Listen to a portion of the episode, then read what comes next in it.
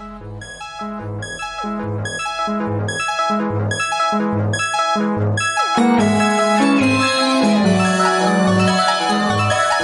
yo soy Juliet Vampire. Hola, yo soy El Contreras.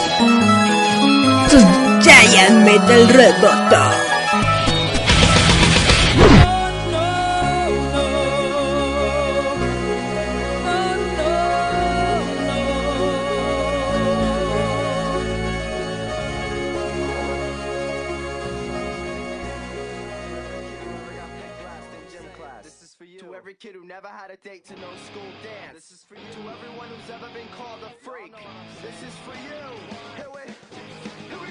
A todos estos Giant Meta Robotos, su...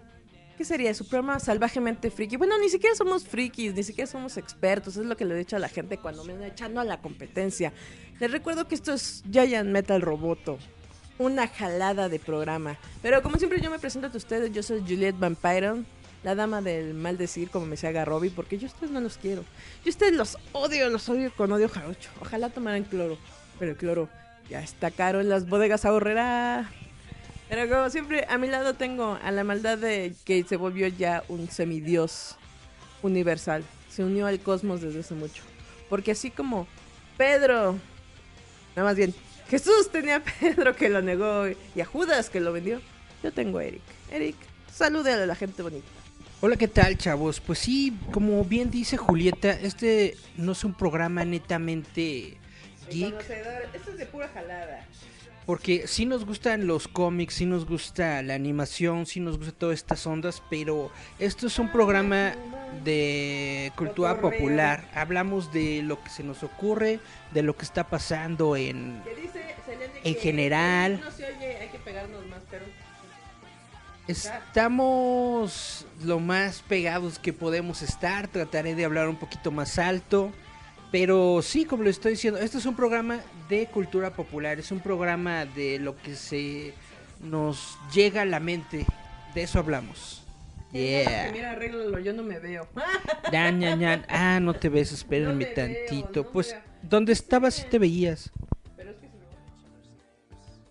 Espérame tantito. El están muy chavos ustedes, no les tocó la alfmanía hasta teléfono.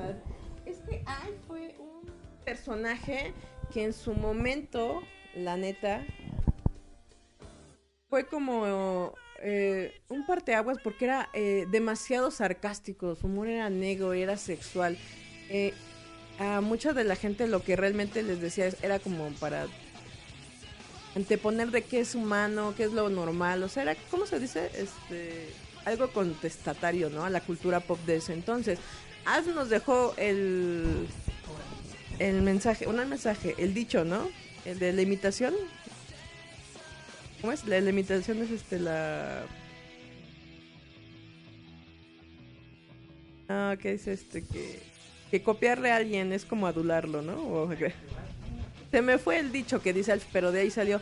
Y es por ejemplo algo que me gustaba de ver Alf era mucho eso de que siempre con su humor negro que tenía y lo caracterizaba al personaje, intentaba como romper los patrones de conducta social que tenía en ese momento, porque Willy era demasiado conservador en otras cosas.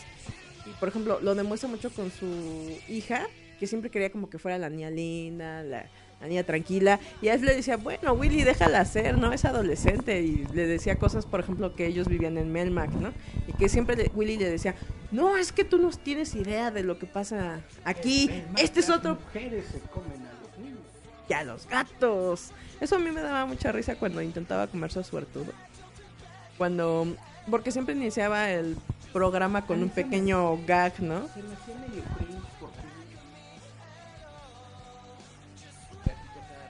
Ah, no, pero precisamente no. Ya, ya, ya.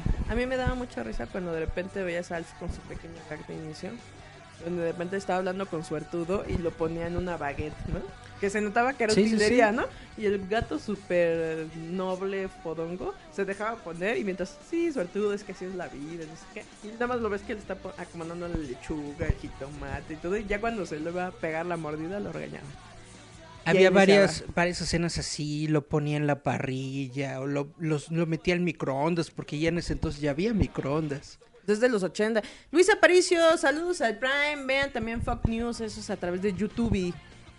Según yo, sí te ves, pero no sé por qué en tu celular no se ve la pantalla completa. No, pero se supone que me veo. Si no, nada más escúchenme, gócenme. Ah. Pero sí, entonces eh, estábamos comenzando este programa con esta onda de este actor que, Max que, que falleció, Max Wright, que era precisamente el papá en la serie Willy de Tanner. Alf.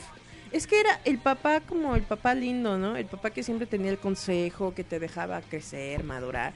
Por ejemplo, la relación que tenía con Alf era muy de como si tuviera fuera su hijo rebelde, pero también el más comprensivo.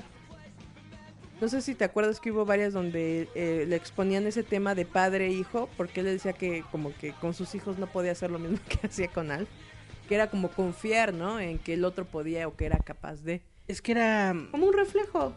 Era, era, era como su hijo, pero era su hijo mayor. El rebelde, No era- el baquetón.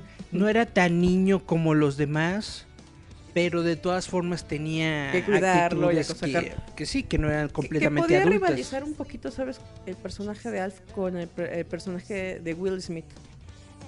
Algo el así, algo así, una que cosa hacía así. las cosas a su modo, pero, o sea, siempre intentaba todo, la cagaba y la volvía. Algo que también me, eh, me pareció muy gracioso, no sé si recuerdas. De los Ocmonic. ¿El qué? Los Ocmonic que eran sus... Ah, los Sí. Ocmonics eran los vecinos que a cada rato estaban De metiéndose metiches. en la casa de los Tanner y pues en muchas ocasiones casi descubren a Alf. La señora Ocmonic siempre descubrió a Alf Claro y, que y sí. siempre decían, Raquel, estás loca. Que, dice- que siempre le decía a su, a su viejo, este, llamaba Trevor. Le decía, Hay un oso de peluche en la sala de los Tanner. No sé si te Y se acuerdas. está moviendo y se está comiendo al gato y el esposo. No veas a los vecinos, estás loca. No, te- no sé si te acuerdas, es que te digo de esos gags que eh, iniciaban antes del programa, que está Alf, eh, no me acuerdo si está en la cocina o en, en la sala, y está pasando, ya ven que pues nada más lo era medio cuerpo y pues más veía sus pelitos volar. Y está la Raquel Ocmonic viéndolo y dice, Trevor, ven acá, hay un hombre enano peludo allá. Y dice, deja de espiar vecinos. Y Alf no lo veías que saludaba o le hacía cosas o le sacaba la lengua y se iba.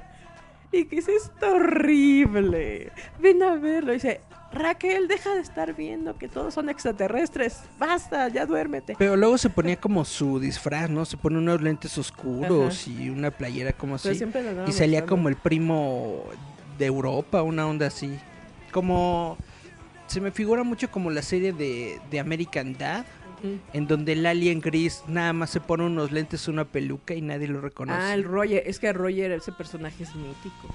Creo Claro que, que mucho- sí. hay demasiados Roger por ahí sueltos y Roger, Roger. necesitan una prescripción médica. Porque él sí tenía ¿cómo se dice? Eh, múltiples personalidades.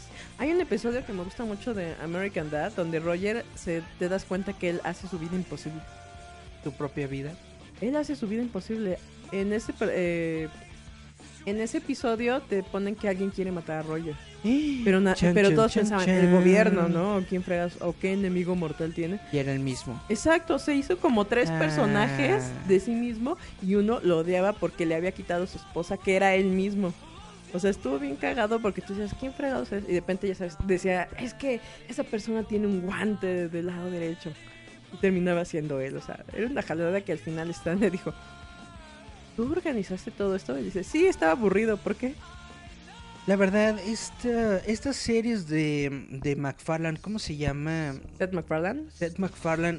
Algunos episodios me gustan, otros siento que sí están muy, muy, muy jalados de las greñas.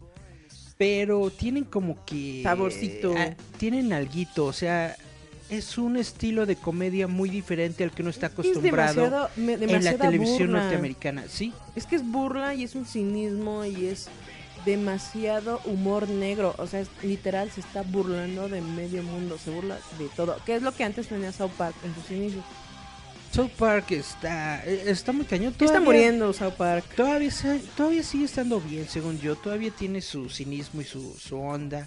Nada más que yo creo que el constante tratar de sacar ideas nuevas, historias nuevas y tratar de estar con lo más actual, pues como que sí en un momento te pega, ¿no? Y tú dices, no puedo estar todo el tiempo creando y ser creativo y bla, bla, bla. Hay un... eh, como documentalito que vi, no me acuerdo si fue en YouTube, en donde precisamente te muestran el proceso creativo de un episodio y netamente lo hacen en una semana. Pero durante 3, 4 días es- tú los ves batallando y batallando y batallando porque no encuentran el tema central. O sea, tienen los, tienen los chistes. Tienen los chistes, pero no encuentran ¿Cómo la, encaje en qué situación? la historia que de la cual se ramifiquen todos los chistes y que lo, lo convierta en una buena El historia. pegó, no, todavía no le hallaban. Y entonces en, e- en ese en este video que vi, eh, creo que es un documental, de plano ya al último momento, cuando ya de plano los animadores dicen, güey, o me entregas el guion ahorita animamos. O no se hace el, el programa, en ese instante eh, los dos están, escribe, escribe, escribe, escribe, escribe, escribe, escribe, la, la, la, saca las copias, se las avienta prácticamente a los animadores y los amadeos, órale, chus, chus, chus, chus, chus, porque antes South Park era a mano, ¿no? Con, con muñequitos Era por Zelda. recortados y Era todo esto motion. era como stop motion. Y ahora todo es por computadora. Le hacen el mismo estilo que parezca como stop motion, pero todo es por computadora. Entonces es un poco menos tardado que una animación más compleja, como por ejemplo las de Fox, de los Simpsons y todo esto. Pero aún así es un proceso tardado. Es un proceso en donde tienen que renderearse los muñequitos, las voces y todo esto. De hecho, en ese episodio te muestran que antes de que tengan todo el, el guion terminado, ya están con los actores y los actores ya están grabando diálogos y frases y todo eso porque todavía ni siquiera saben de qué se va a tratar el episodio. Pero ya tienen como que idea de algunos chistes y esos chistes los están grabando para que de plano no se les eche el tiempo encima. Y es por eso lo que decimos. ¡Al volvió! En forma de fichas. Así mero. Ah, justamente me estaba acordando de esto porque se dio la noticia de la revista Mad, ¿lo escuchaste? Y eh, es que eh, creo que algo que pasa con Mad es que Mad es una. Desde siempre fue una revista para gente rebelde, indiferente, Es una para gente revista contestataria. O sea, es para underground. que le gusta burlarse de hasta de su mamá. Ajá. O sea, es, es una revista para gente que si no tienes este amplio criterio, sí te resulta ofensiva. Pero realmente es porque dentro de todos los cartoons que sacaban, las tiras y esto, era para hacerte pensar sobre los eventos actuales o ciertas conductas que tiene el ser humano para que entendieras que eso no está bien. Obviamente si eras gente pensante, pues obviamente le cachabas a muchos de eh, chistecillos que se echaban los moneros. Si no, pues te ofendías desde la portada. Pero nunca, siempre eh, me, me dicen el nombre del niño pelirrojo y se me olvida. ¿Te acuerdas? Ay, sí, sí me, sí me Tiene lo un sabía. nombre, el niño Sí, sí, pelirrojo. sí. Que era de los dos editores, ¿no? Se me fue ahorita Era una por broma sobre los editores. Por completo, pero sí. Lo que pasa es de que ahorita la noticia que está eh, rondando por las redes, Es de que ya se va a lo mejor ustedes ya lo vieron, es de que después de 67 años, una onda así, que ya iban a cerrar la, la, la revista Mad. Y la onda es de que sí, van a cerrar el departamento editorial en el sentido de que van a despedir prácticamente a todos los O sea, a escritores, a todas las personas. Un recorte acá todo. Pero la revista no se va a dejar de, de hacer. Lo van a quitar de los puestos de revista. Y la ya no revista, se va a editar, digamos, de manera física. la revista se va a entregar solamente a los suscriptores de puerta en puerta. Y, y- A la vieja usanza. y por internet.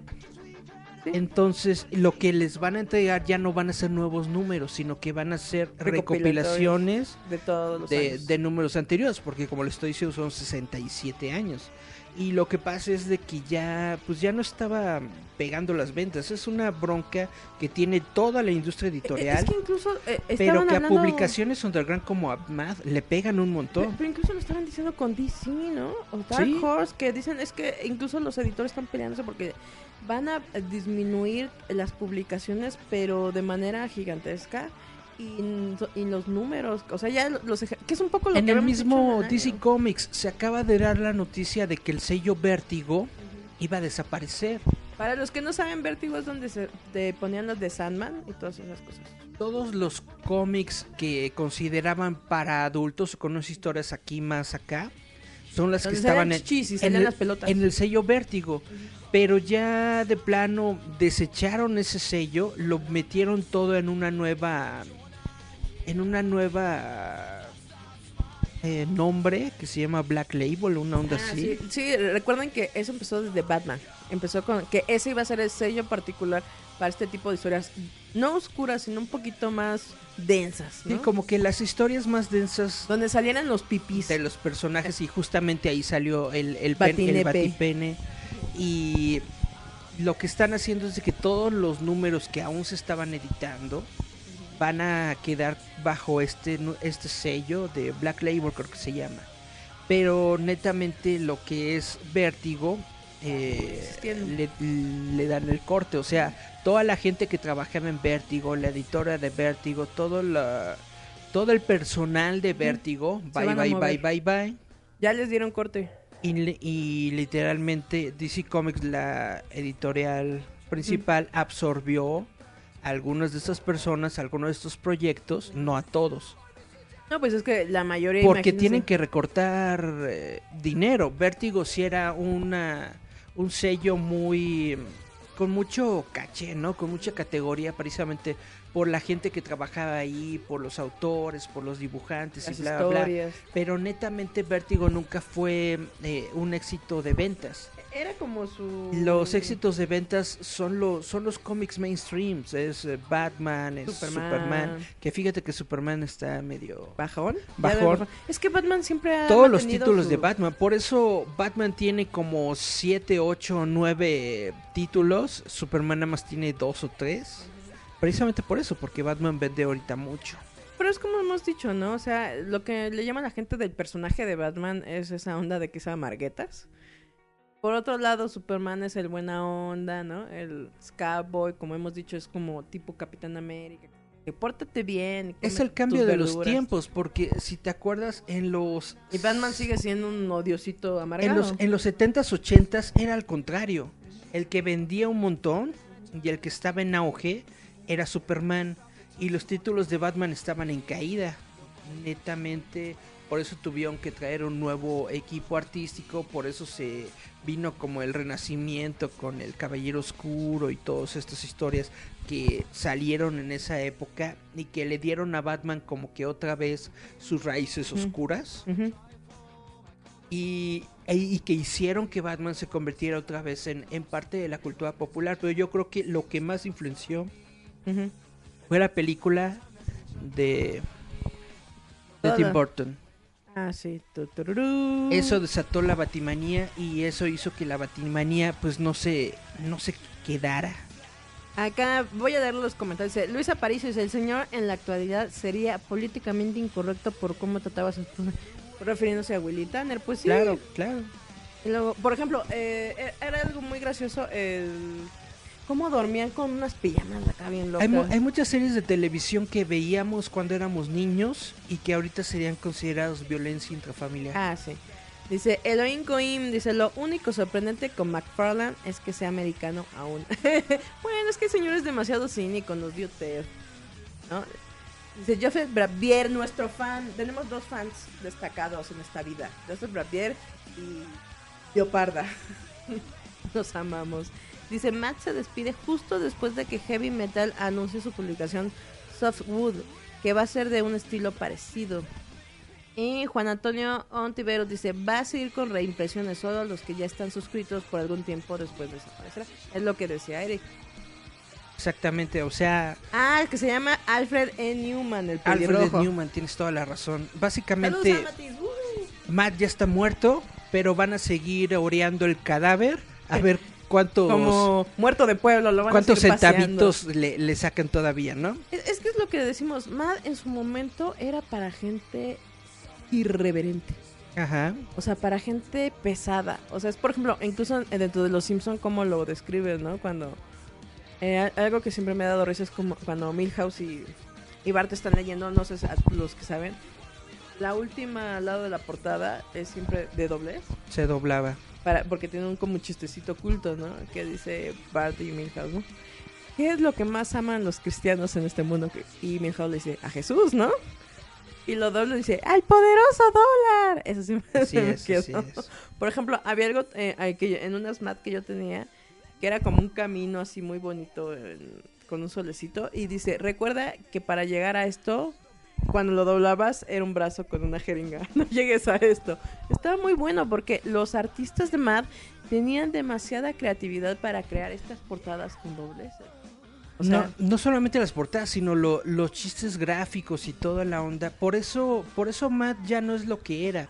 Porque lamentablemente muchos de esos artistas que crearon la revista Mad, pues lamentablemente fallecieron, ya no están. bueno, con el, el- nosotros, el bla, aragonés bla, bla. sigue con vida. ¿eh? Sergio Aragonés Viene sigue, por supuesto, pero, Algo que me gusta mucho de pero pues ya es nada más Sergio Aragonés. Es este que ponía las patas dobladas.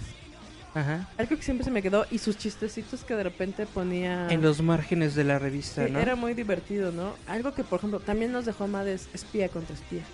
Sí. Ahorita vamos a volver hablando de más. Vamos a nuestro primer corte musical, Julieta. Pero ¿Qué vamos a recuerden que todo esto lo escuchan en en, Spotify, en Google Anchor. Podcast, en Anchor FM, Inbox. en, en, en, en iVoox, en iTunes, en Apple. Recuerden que es el domingo porque a la gente sí Los le gusta mi musiquita. los escuchan. Vamos a escuchar a The Steelers con John Crazy Peeling. Porque Are you ready to be liberated? Vamos a corte y regresamos. Yeah. Are you ready Esto es Giant Metal to Roboto. be liberated? On this inside city street. Well, the birds have been free from their cages.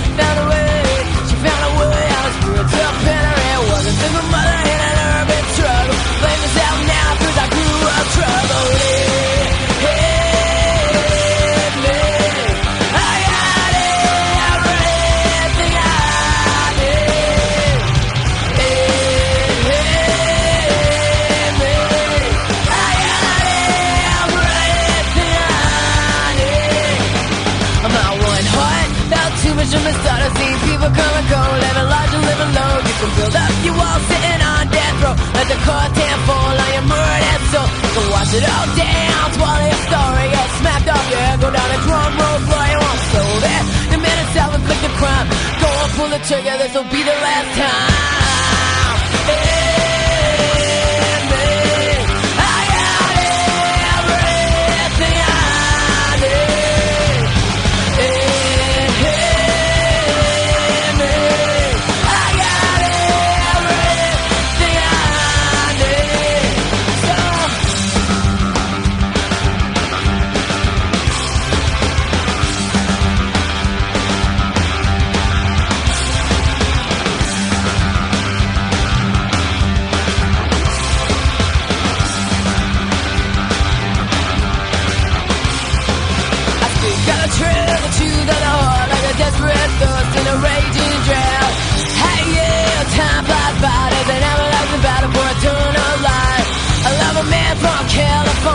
the prettiest, and we got the same disorder.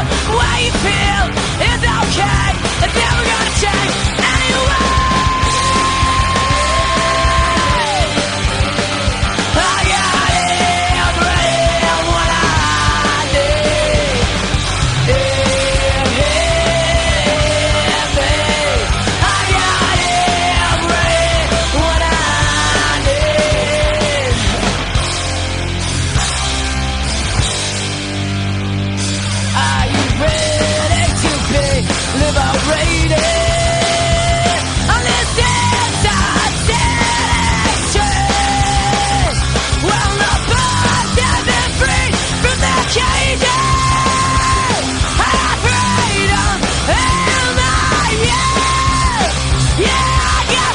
Recuerda que estás escuchando Giant Metal Roboto.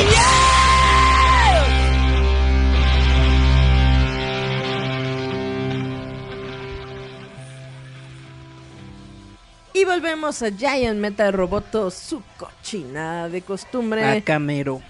Es que eh, precisamente es lo que les digo. A mí me gusta más cotorrear que estar dando datos técnicos, porque sí es medio aburrido, ¿no?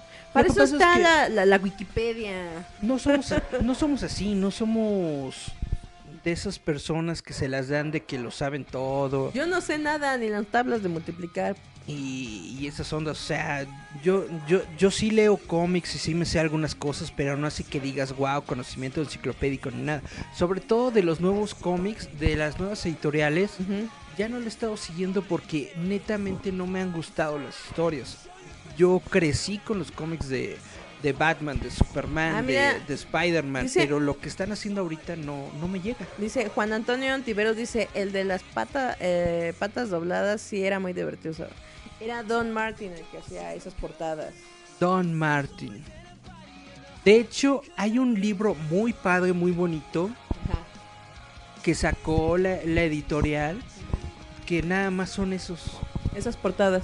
Son esos, son esos di- dibujos doblados, pero para que no tengas que doblarlos, eh, vienen las dos versiones. O sea, viene la ilustración completa, Ajá. das la vuelta a la página y ya viene eh, revelado el dibujo doblado. El mensaje doblado. Ese libro está muy padre. Netamente, Mad creó toda una generación de Y cultural. cultural, de, de contracultura y, de muchas cosas muy padres. Muchas personas crecieron con la revista Mad. Pero como les vuelvo a repetir, eh, a épocas actuales, pues eso ya no ya no ha calado en, la en las nuevas generaciones y las pocas personas que seguían comprando a Mad, pues no eran suficientes como para mantener todavía la revista. A, a ver, dime si, si también me equivoco. Lo que pasa es que en el momento cuando sale Map, recordamos que eh, la onda cultural, social, era muy cerrada. O sea, a ti te decían, a los 19, 20 años ya tienes que est- estar acabando tu universidad. Y a los 20, 21 años ya tienes que tener tu casa, tu coche, tu familia, tu primer hijo. Porque así era en ese momento las ondas generacionales, ¿no? Claro. Tú a los 30 ya tenías que ser padre de dos o tres chamaquitos, ser responsable y llevártelos a la playa y todo eso. Estamos hablando de un ambiente entre lo que vimos Estados Unidos, México, ¿no? Obviamente aquí no eran dos o tres, aquí eran cinco. Pero era cerrado porque eh, la visión del mundo era como de hormiguita, ¿no? Naces, creces, estudias, haces tu carrera universitaria, ves cómo fregados ganas dinero, tienes tu familia, ver cómo la mantienes, intentas mantener un matrimonio feliz, ¿no? Eso es lo que te marcaba la sociedad. Cuando entra Matt te dice, no, eso es demasiado estúpido. Se empieza a apoyar en todas las rebeldías que había en ese momento en la Más bien, sociedad. Se burla de la seriedad con la que Solemnidad también que con la que la sociedad de ese entonces se tomaba estos estereotipos de lo que tenía que ser la Te- familia. Te, vas a la iglesia, te portas bien, porque había muchas burlas donde obviamente veías así al feligres, ¿no? Muy feliz en la iglesia, y de repente dando su diezmo y de repente el padrecito contando los billetes, ¿no? Que te enfrentaba a una realidad de una sociedad que sí existía, ¿no? No es como ahora que pues, obviamente Facebook o abres eh, cualquier página web y andas viendo ahí, uff, una sarta de cosas. Te metes a la deep web y de repente ves al alien que dice, se va a acabar el mundo. De hecho, eh, dentro de los mensajes religiosos, ahí aparecían también cartones de estos de, de, de pedofilia y todas estas ondas que ha tenido la Iglesia Católica desde hace Y un que montón de lo, tiempo. lo retrataron muy cagado, ¿no? Están los padrecitos. Cuando iban a decir que, que Diosito era un pollo gigante. Ajá. Que tienen a sus niñitos desnuditos y con sus estos perritos, Ahora. ¿no? Encadenados. No, sí, los tienen. Ah, ¿no? sí, sí, sí, ya me acordé. ¿No? Y están todos así, este, muy enojados, pero con los niñitos allá atados, ¿no? Porque, o sea, te enfrentaba eh, a este tipo de programas, una realidad existente que a lo mejor no te gusta ver, ¿no? Y siento que ahora con el cambio ge- generacional, creo que esta generación de ya 10, 10 años, ni siquiera 15, 10 años, se ha vuelto demasiado... eh, pasó de ser indiferente, que no le importaba nada, por eso esas ondas de, ah, mejor me suicido, ah, odio a todo el mundo, y ahorita es, todo me afecta, todo me daña, todo, o sea, como que quieren volver a cubrirse sus ojos porque no tienen la capacidad de comprensión ni de racionalizar nada. Yo siento Como que se están volviendo como más todas espantados, estas ¿no? cosas de las que hablaba la revista Mad antes eran contracultura y ahora ya se volvieron mainstream, ya se volvieron parte de, de con lo que nosotros de crecimos. lo cotidiano. de lo cotidiano, de lo que nosotros sabemos. Ya no hay, bueno, todavía hay muchas personas, sobre todo los más grandes, que todavía se creen el modelo de la familia tradicional y todavía creen en estos preceptos y bla, bla, bla, pero en general la- las personas como que ya no se lo toman tan en serio, tan a pecho. Entonces, mucho de lo que era precisamente el mensaje de Matt como que se fue diluyendo. Además de que, como bien dices, las nuevas generaciones pues ya tienen otras ondas y ya tienen otra forma de percibir el mundo. Y yo creo que más bien todas estas cuestiones de contracultura lo encuentran en otros medios, lo encuentran en Facebook. Se suben a las redes sociales, suben sus memes, comparten, hacen sus retos de tontos, se meten al YouTube a crear sus creepypastas. Es decir, ya tienen una variedad enorme para expresarse y para decir lo que ellos piensan sobre la cultura y la sociedad actual. Pero sabes también lo que yo he notado, que ya no hay realmente gente creativa que les ponga en cara, ¿no? Que es lo, que hicimos de la revista Mad. O sea, ya no hay algo realmente que a ellos les diga in your face, ¿no? Sino como que, eh, no sé, están como entre que pierden sensibilidad y se sensibilizan de más. Porque es como dices tú, ahora cualquier persona, como yo, puede tener su propio programa de opinión. ¡Ay, soy Cristina Pacheco! Pues sí, pero realmente no hay alguien que es como dices, es que son demasiados, es como un hormiguero y no hay ni siquiera de dónde burlarte. Es por ejemplo, eh, todos ahorita los que se lanzaron a, a Chernobyl a tomarse la foto para ganar followers en Instagram, ¿no? Uno podrá decir, ¿qué fregados ganas con 70 mil millones de followers? Que es como salió esta nota de la chavita que tiene 50 mil millones de seguidores y nadie Bueno, le también- compra una playera. también depende de la plataforma, porque eh, en algo como YouTube, tener seguidores te ayuda porque YouTube te da más dinero. Ah, YouTube sí. sí. te paga por ese tipo Ah, no, de, pero por ejemplo, de cosas. es lo que yo... Pero también está ahorita, se está como desentramando esta onda de los, Redes sociales. ¿cómo les dicen? Los Influencers. los influencers, Los en los que, que te, das cuenta de que no importa, no importa que tengan miles de millones de, de likes, realmente el alcance que ellos tienen en cuestión de, de realmente influencia directa sobre no las existe. personas para que te vendan un producto, te vendan un servicio o algo así, realmente es muy pequeña. Solamente las personas que sí son realmente grandes celebridades como las Kardashian, Ganan sí dinero. tienen ese tipo de poder, pero las personas Comunes. normales, comunes, aunque tenga 100 mil millones de likes, no lo tienen. Por eso nosotros, bueno, un, eh, abriendo un Ah. paréntesis, nosotros como, como proyecto de Roboto nunca nos hemos centrado en hacer likes o en mantener cierto tipo de, de número de likes porque yo siento que lo más importante es hacer las cosas, dar a conocer tu mensaje, hablar de lo que te gusta, Más que ser famoso. divertirte, ajá, y tratar tu, tu proyecto de una manera que sea eh, divertida para ti y que te deje algo. Es un poquito como dice mi Robbie Williams en la infame canción Let me you entertain you. Exacto. Lo único que podemos hacer es entretener a los otros, pero no con un contenido tan vacío, porque hay personas que realmente hacen contenido súper vacío. Es que déjenme el chisme. Eh, Luego me andan, me andan diciendo, ¿por qué no hacen como X o Y persona que tiene su podcast o su programa de cómics, ¿no? Y le digo, es que yo no leo cómics, no te puedo hablar de cómics porque desconozco, ¿no? Y me mandan los enlaces. Y no te miento, de repente es como que es pura cosa como que lo sacaron de Wikipedia o son así como, sí, es que lo hizo tal fulanito, tal cosa. Datos, datos, datos. Y notas que las personas están como aburridas, ¿no? Porque de repente dicen, ¿dónde está el chiste? Porque luego, literal, tú dices, es que ahí pudieron hacer chistecillos, pudieron ser amenos, y no, se- como que se centran en, en dar carpetazo. Ah, el siguiente dato técnico. Hay y como- como, qué aburridos son, Hay mejor como- enseñan un pezón. como 10, 15, 20 programas que se dedican nada más a los cómics. Y no, no estoy hablando mal de ellos, no estoy diciendo No los que, ataco, que lo que hagan esté mal. Pero pues ya hay demasiado de eso, ¿no? Ya hay demasiados programas en donde si tú quieres saber de un cómic en específico, ya hasta te lo leen y te lo cuentan y cosas así. Los, los que me enseñaste, los, los youtubers que interpretan, ¿no? El cómic y tum, hasta ponen música. tum, Por eso nosotros ¡Oh, rayos! nosotros no vamos a eso, nosotros vamos a, a platicar y chacotear de lo que nos gusta. ¿Sabes qué me acordé de, de cuando me mandaron esos enlaces? Me acordé de cuando Brad, Milhouse y Martin están leyendo que dice que, oh no, una explosión. Creo que ahora me volví El radioactivo. radioactivo. Chan, chan, chan, chan. está- Ese, está- ese es uno de los grandes episodios de Los Simpsons. Pe- pe- el se tres pelean hombres, por el- tres hombres y una historia se llama. Por el cómic. Pe- Pero me da mucha risa porque literal es como ese cuando están ellos en la casita del árbol, están leyendo acá el hombre radioactivo.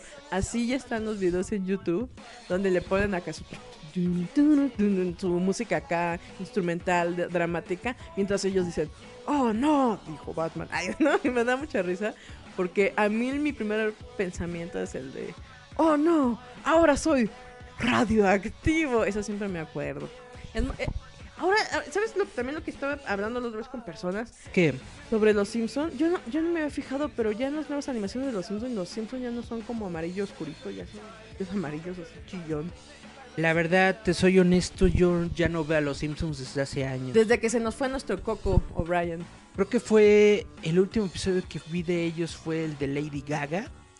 Porque soy fan de Lady Gaga. Ah, ah, oh, ah, ah. malísimo, la Y verdad. está muy malísimo. malo, está muy, muy, muy malo. Ahí es cuando dije, ¿sabes qué?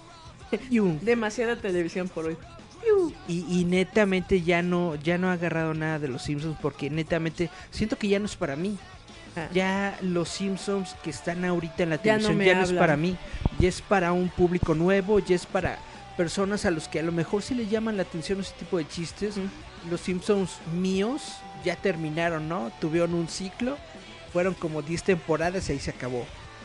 De hecho, sí, para, para mí los Simpsons terminaron y hay una hay unos rumores que dicen que hubo una película, pero pues no la considero canon porque es- Ni siquiera Tiene- está chida. tiene sus momentos, pero no todo está chida. Ah, nos dice acá Luis Aparicio. Recuerden a seguir a- al Prime como Fox News eh, a través de YouTube.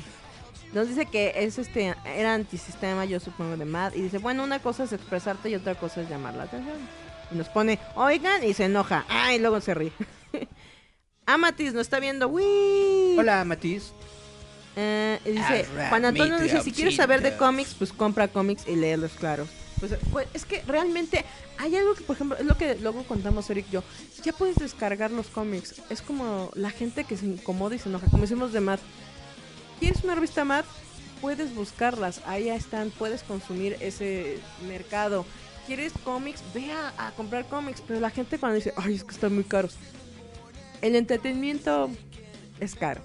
Y ahora como está el mercado de los El cómics entretenimiento y es caro y sobre todo si lo dejas de comprar, los precios suben. ¿Por qué? Porque necesitan pagarle pues, todos. lo- los salarios a un montón de gente que, que está detrás de los cómics. No es nada más de que, ay, se me ocurrió una idea y Ah, mágicamente aparece el cómic frente a ti. No, hay un montón de personas detrás de cada una de las revistas que, que se realizan. No, y aparte es como hemos dicho, ¿no? O sea, si tú quieres eh, empezar a leer cómics, ve lo que te llama la atención. Y de ahí ve partiendo.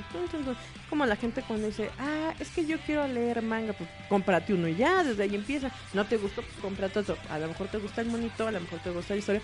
Y ahí te vas moviendo a ser un ávido lector de lo que es. Puedes hacer recomendaciones de algunas series que son que, que no son tan complejas con las que puedes iniciarte al mundo de manga y todo esto, al, de los cómics y bla bla bla, pero netamente al final todo resulta de tus gustos personales, qué es lo que a ti te llama la atención y qué es lo que a ti realmente te, te podría gustar leer. Hay sin fin de de títulos, sin fin de, de géneros Está dentro para del cómic. para arriba. Dentro del mismo cómic hay un montón de géneros. Hay cómics de terror, hay cómics de ciencia ficción, hay cómics de superhéroes, hay cómics de, De todo. todo lo que tú quieras. Si quieres de medicina, hay para echar para arriba. Si Sexo, quieres- drogas y rock and roll, todo está en los cómics. No, y es por ejemplo algo que eh, estaba, bueno, la otra vez peleándose. A ver, tú que eres fan de Evangelion, ahí te va mi, mi chisme. Uh, no, ni me digas. Eh, con esto, con esta onda de que pusieron Evangelion en Netflix, hay tantos güeyes que, tantas tonterías que netamente hasta me... Dices, ay, mis piedritas están renaciendo en el en los Hasta- riñoncitos. Has- hasta me da coraje. Netamente yo he intentado no meterme, no dar mi opinión ni nada porque... mm, no, No, No lo hay que pasa es que caso. mira, es que es lo que yo estaba platicando la otra vez con gente que, que considero pensante, ¿no? Y les digo, Evangelion en su momento, que es como decimos de la revista Mata, en su momento, en el tiempo en que salió, sí fue un parteaguas, sí fue, digamos, algo que dijeras, órale, no se estaba haciendo ese tipo, ¿no? Estábamos todos enfrentados entre que Sailor Moon y las ondas juveniles, ¿no? De que, ay, se enamoran y de repente son futbolistas, son beisbolistas, son basquetbolistas. O sea, como que estábamos en una ñoñada. Sale Evangelion con estas ondas, ni siquiera teorías conspiranoicas, sino viene con tanta influencia de demasiadas cosas. Que algo que no se había hecho antes, que era el rollo psicológico de la depresión. Y la gente se quedó como el Pikachu. ¿No? Pero realmente te quedas pensando, en su momento sí fue algo que te generaba algo. Lo vuelven a poner en Netflix y a mí lo que se me hace absurdo, pensando que Evangelion, el nivel de historia, el nivel de los personajes cuando ya te estás en- metiendo en la historia, no solamente son los robots contra los triángulo, que lo que más les molestara fuera cómo lo subtitulaban que por qué, ¿cómo se llama? Kiwari, Kagoru, Kaoru. Kaoru, no fuera gay con Shinji. Yo digo, no, comadre, es que todas las niñas que son este heteroflexibles, lesbianas, trisexuales, amantes de las piedras. Lo más importante entre la relación de Shinji y Kaoru no era si eran gays, era la falta de amor propio o amor que tenía la gente hacia Shinji y él le demostró afecto. O sea, tú estás viendo una persona lastimada que de repente recibe tantito afecto, ni siquiera sexual, porque toda se, se- como que toda la gente se metió, es que sexo, sexo, no, no, no. Sino que vieras el descabre emocional que tenía Shinji a recibir afecto de alguien que no lo conocía. Cuando estaba siempre acostumbrado al rechazo, a que dijeran que era tonto, que era esto, siempre apartarse, o sea, porque Shinji es una personaje demasiado solitario y demasiado depresivo. Entonces, muestran este personaje y él lo que le enseña es afecto. Y todas las estos chamacadas se, se alocan que, y, sacan sus videos de es que en el manga aquí se besan. Es que eso no es lo importante. Cuando la gente se cerró a la onda sexual de Evangelio, entonces ni siquiera estás viendo ni una décima de lo que es la historia. Te sentaste en ¿me mueve la pepa o no? Y eso yo sí me, me quedé como, a ver, ¿cuál es tu bronca? Estás viendo a unos personajes que ahorita tú te puedes reflejar porque el personaje de Shinji es un personaje depresivo en cualquier época que lo veas y de repente te centras en por qué no le jotea. Eso a mí por lo menos sí yo dije, ay, yo, yo hasta le di rola a todas esas tonterías que dicen, ay, es que viva este, la diversidad y el mes del Pride. No, comadres, es que no se distraigan con sus cosas, sino con la historia de Evangelion, que es este personaje de Shinji. Imagínense, su papá lo usa y no lo quiera. El clon de la mamá no sabe qué sentir ante, porque por un lado, como dices tú, ¿no? Las células de la mamá le dicen, quiere y por otro lado, el ser que es. Y por otro, la niña loca que le ponen que es normal está más loca que una cabra. Es que Rey, Es un personaje complejo. Rey está completamente aislada del mundo, no Pues digo, conoce a nadie, es un- no le una cosa. Es como como es un experimento es científico. Es que es lo que yo digo. no le permiten sé. expresarse, no le permiten convivir con nadie. Entonces por eso se ve así en, en- en el transcurso de la serie. Pues digo, es un objeto.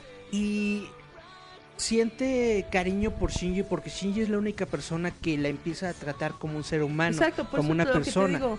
Eso es lo que Y no como un captan. experimento científico. Es que es lo que yo digo. Es que si te centras nada más en la sexualidad de los monitos. Y eso es lo estás que viendo la historia. Eso es lo que yo siempre he dicho de Evangelion. La gente se, se mete mucho de que con, con- con los robots, el fin del mundo, la religión y de Que- que que digo, digamos, son Dios y los ángeles y bla, bla, bla. que Sí, tiene. todo eso es parte de la historia, pero lo importante de Evangelion es la relación de los La personajes. fragilidad humana que te Hideaki Anno en su momento hizo una carta en donde dijo específicamente que él había creado Evangelion como una respuesta al anime de la época.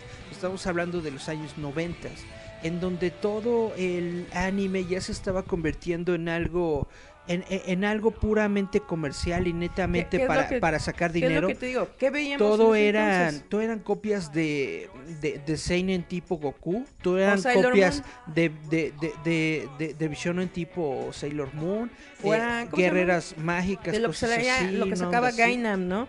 Que era como Fuerza Hate, o sea, como que era que la copia, la copia, porque era lo que venía en ese entonces. Y Hideaki. Anno estaba diciendo de que en los 70s, 80s realmente se creaban historias de autor que resulta que estaban en un entorno de ciencia ficción, ¿no? O con guerreras mágicas o con personajes así. Entonces él sacó Evangelion como una respuesta a esto, de que el anime sí puede ser comercial y está bien que sea comercial, pero el anime de origen habla sobre las historias, sobre los personajes y por eso lo sacó. Y es un poco como las si versiones tú lees Neil fílmicas Gaiman. Es lo que es Neil Gaiman. Céntrate en el personaje y en el desarrollo que tiene. No solamente en lo que dice, es que es de miedo. Las versiones fílmicas que ya sacó por el 2010, algo así, que todavía no ha terminado, hasta este año, que ya por fin vamos a ver la, la cuarta película y el final definitivo de Evangelion, las volvió a sacar por lo mismo, porque dijo, es que cuando salió Evangelion, lo único que creamos fueron clones de Evangelion, Exacto. pero la gente de nuevo se centró en los robots, se centró en esto, en esto y en esto, en esto. No se centró en la historia, entonces yo les voy a contar la historia real de qué es Evangelion para que la gente comprenda. Obviamente, sí, aunque tú digas, no es una porquería, que no sé qué, que no está, eh, no está, no hay tanto relajo y bla, bla, bla. Evangelion es, es una historia muy compleja, sí, pero si te centras en los personajes, la entiendes por completo. Ahora sí, el de la historia detrás del mito. Ya, ya, Evangelion. ya, ya. ¿Tenemos tiempo? Y nos vamos a otro corte. Nos vamos a otro corte musical. Ahorita, ahorita le seguimos platicando de Evangelion. Porque estamos con este el que explotó las bombas en, en Tokio. tienes, ya tienes su look, Eric. Vamos a escuchar Ahora. The Offspring con All I Want y volvemos. Yeah. Estás escuchando Giant Metal Roboto.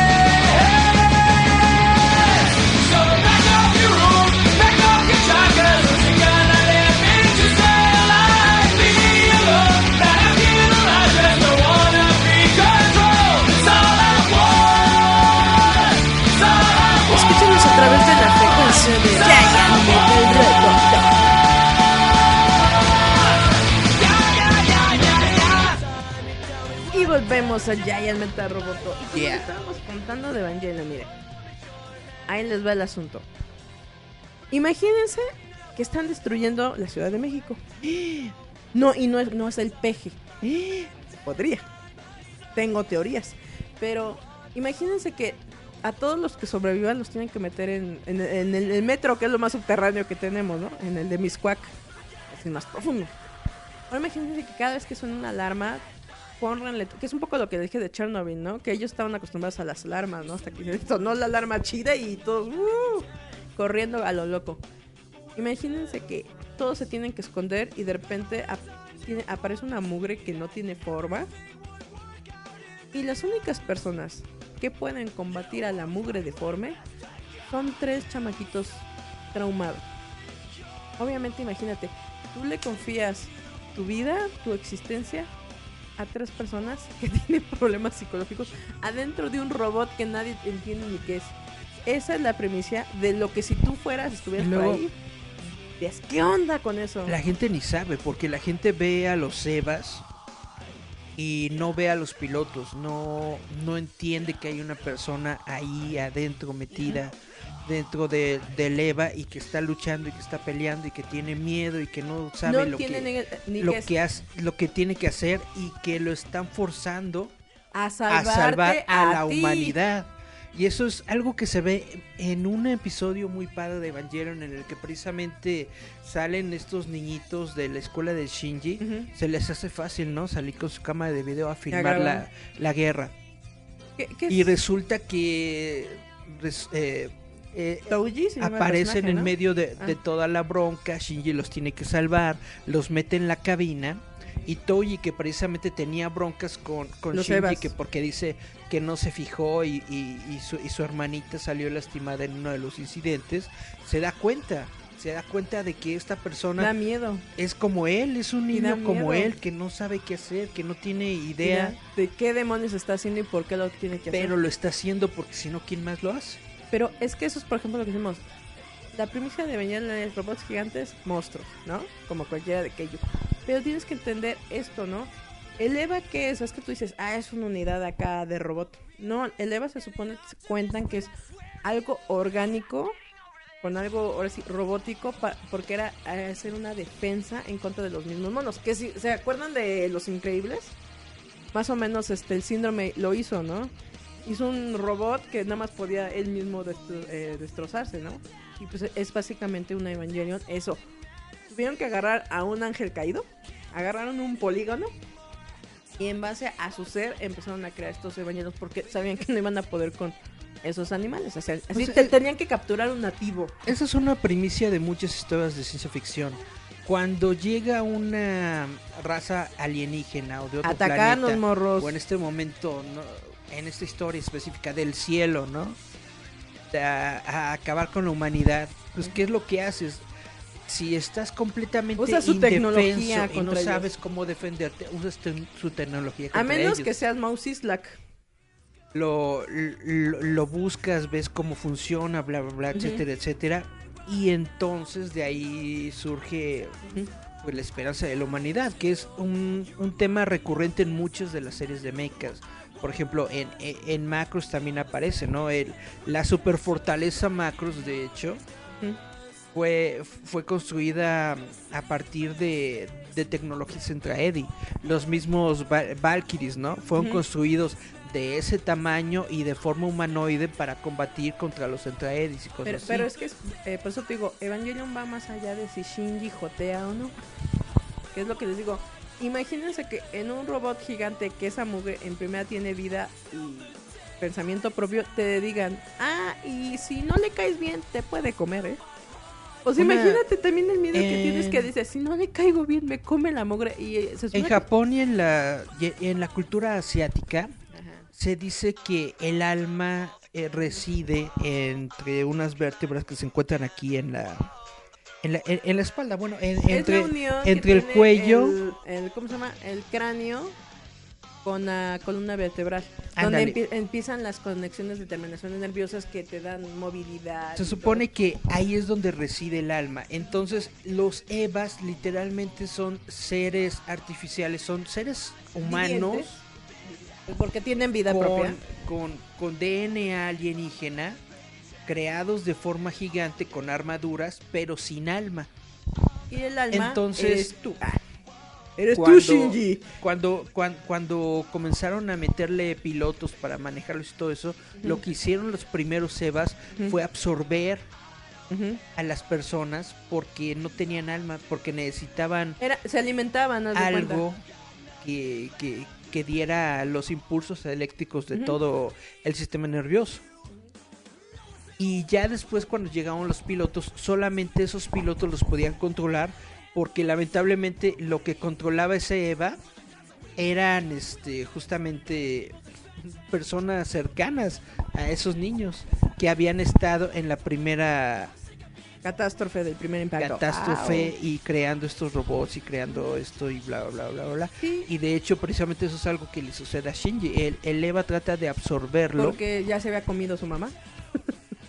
Y, y al final lo deja ir. No, es que eso es, por ejemplo, lo que te digo. La relación piloto-robot es complicada. Porque se supone que tienes que estar en sincronía con el robot, si no esa cosa te comía. Y Shinji, desde el momento que entra, le da miedo. Y entonces le dicen, es que entre más miedo tengas esa cosa, se da cuenta y te la deja ir y no doblada, ¿eh? Tal cual. Y el Shinji, pues obviamente no tiene colita y pues sufría, ¿no? Y algo que, por ejemplo, está muy genial dentro de la historia es la relación de Asuka como piloto, como colega y como loca. Creo que ella tiene eh, la historia más densa de todos, ¿no, Eric? O sea, literal los recuerdos que tiene ella, creo que lo podemos ver en la, cuando su Eva se le aloca. Ya se le está comiendo. Y otro de los también grandes escenas que te da Evangelion sobre ese como de que si tú te descontrolas, el mono se descontrola, es cuando a Shinji igual se enoja. Porque, ¿qué, qué había pasado? Que es cuando se le va, se come al otro, al ángel. ¿Por qué es lo que Shinji? Ya ni me acuerdo. Pierde el control del, del, del Eva porque le instalan un sistema autónomo, un como autopiloto. Precisamente porque un ser humano no es confiable. Shinji ya no quería pilotear el, el robot. Eva, porque Entonces le daba mello y le, estaba mete, conflictuado. le meten un sistema automático y ese sistema automático lo que hace es enojar al, al Eva y se convierte en un, en un monstruo en estado Berserker, que es cuando ya no tiene control de sí mismo y lo que hace es eh, percibir a, a su enemigo como una amenaza. Y entra Y, como neta- estado nox- y- eh, y y netamente como un animal va y, A la se, presa. y- y se lo come. Pero es que es una de las La bronca, más la bronca es de que adentro de, esa, de ese animal, de, Ajá. de- de eso que estaba percibiendo como enemigo, Ajá. está su amigo, está Toji. Y ese es uno de los más grandes Momentos. conflictos que tiene, que tiene Shinji, que no puede hacer nada para evitar que el Eva Se lo coma. básicamente destruya la, la vida de Toji. No, y eso está, está bien loco porque le arranca el brazo acá bien salvaje. Y es donde les digo, te enfrenta a ti una responsabilidad que ni siquiera querías aceptar o adoptar, sino que te obligaron, porque tu papá está loco, a cumplirlo. Y digo, Evangelion es más que Shinji joteando. El, Literal, es lo que yo siempre les dije. el papá ne- netamente es como, es, es como Greg. Universe. Greg, el papá no es Greg Universe. Netamente, todo lo que hace Gendo Ikari es por amor. Es por amor. Es porque él está yo le canto. profundamente enamorado de su esposa. Y cuando la perdió, busca por todas las maneras Traerla. posibles recuperarla. Y, creó a dedica, Rey. y dedica su vida literalmente solamente a recuperar a su esposa. Y la única eh, razón, cercano. la única razón por la que él trata de tener control de Nerf y, y de Seal y de todo esto y de la complementación humana es porque él sabe que el alma de su esposa todavía existe. Y lo, que, y lo que él desea es volver a unirse con ella. No le sale bien, le fallan las cosas, sobre amarga. todo, sobre todo porque él, como muchas personas, piensan que, que Rey es una herramienta, que no es una persona, piensa que, que puede utilizar a cualquiera de los clones como si nada, y se da cuenta de que no. Cuando la Rey, que había formado un vínculo con él, muere y tiene que utilizar a otro de los clones, el otro de los clones que no tiene ningún vínculo emocional con Gendo Ikari, le dice, ¿por qué te tengo que ayudar? Exacto. Y lo que hace es mm, literalmente le corta la mano porque ahí se había injertado a Adam e inicia tercer impacto. Total, es una historia muy, muy padre. es un- Que va más allá que lo que te digo, de si Shinji se besa o no con el Kaworu. Porque una eso es irrelevante. muy padre si realmente le dedicas tiempo. Es un anime muy padre si realmente le dedicas tiempo. Probablemente ahorita tú lo ves y la historia se te hace me, la animación se te hace chafita, pero en su momento cuando Evangelion salió en 1993, era algo que no, habían que no habíamos visto nunca en ningún género. Ya, Y ya que- no digamos animación japonesa, en ningún Y género. que tratara sobre las relaciones humanas basados todo en la depresión, el abandono y la falta de amor que hay entre las personas. O sea, te digo, el, digamos, el robot gigante y que va a venir una invasión. Es, ¿Es mi el pretexto? robot gigante. No. Es tu robot Pero gigante. es un no es pretexto tu robot para gigante. contarte historias humanas de cómo pueden usarte como objeto, ¿no? Porque digo, muchos dicen, ay, es que Rey, digo, a mí me burlo de Rey Ayanami por cómo la sexualizan. El personaje es demasiado complejo porque imagínate, es- eres un cascarón vacío no tienes ni idea ni por qué eres o por qué naciste o como para qué eres y nada más te dicen haz, haz, haz, haz. Hasta que llega un momento de que razones dices, ¿y como para qué? O como por qué, porque realmente eso es lo que te plantea Evangelion. Pregúntate por qué, para qué haces las cosas, quién realmente es alguien importante en tu vida, por qué las personas son importantes, no nada más estar ahí y existiendo, ¿no? Respirando, fotosíntesis. la primera rey no tenía un motivo para existir, simplemente hacía lo que le decía, No ordenaban, no Lo- era un objeto. hacía lo que, lo que le decía Gendo Ikari, porque Gendo Ikari era la única persona que había demostrado interés por ella. Ya la segunda rey se da no tiene nada de eso y por eso no hace nada de lo que quiere la gente y por eso destruye al mundo. Porque aparte hay algo algo bueno que es la relación que tiene con Shinji. Shinji le dice, sé punk, comadre, sé punk, ¿no? Pero Quiérete. Ah. po- po- podríamos, netamente, yo Se podría hablar mucho de esto. Yo podría pasarme horas y horas y horas y horas hablando de Evangelion, pero pues netamente yo siento que lo tienen que descubrir ustedes, tienen que Cualquier historia que les guste, ¿eh? tienen que verlo por ustedes, tienen que encontrarle No algo con que identificar. opiniones. Exactamente, por mucho que yo les diga que Evangelion es una fregonería, a lo mejor tú lo ves y no te no te llega, no te conecta y pues qué puedo yo hacer? Absolutamente nada, no me puedo meter en tu cabecita y decirte, no, te tiene que, gust- que gustar por esto y Velo, por esto y por esto. critícalo, analízalo, cómetelo o vomítalo. Y Es si no te gusta, pues no te gusta y ya, tampoco pasa Na- nada. na- nadie obliga a nadie. Exactamente. Luis Aparicio dice, y como mucha, como muchos quieren estar en la onda y sentir que son parte de algo, no se preguntan o no se ponen a ver más allá. Me, me acordé de la frase del, del abuelo, pero antes estaba en la onda, ¿no? Y ya no, ya no es buena onda. Ver más allá de lo evidente Exacto. como Leono de los Thundercats. Dice, a lo mejor que no es algo morboso, sino que es un mensaje ni conciencia. El monstruo, el monstruo yo nos manda un alien. Monstruo yo... Ah, y ya, creo que ya. Pero es que es precisamente lo que les decimos. Eh, ahorita con el siguiente tema también les vamos a, a platicar. ¿Seguimos o hay que irse a rola? Vamos a una rola y regresamos. ¿Qué vamos a escuchar? Vamos a escuchar a Misfits con Dig Up Her Bones, Uy. una de las bandas ponquetas que le dio. Como las Misfits, las Misfits somos mejores. yeah. No, los Misfits son, es una banda ponqueta acá de los 80 que se nombraron los Misfits por Son la los enemigos película. de Jem. También. Eh, los nombraron así por la película The Misfits de Marilyn Monroe.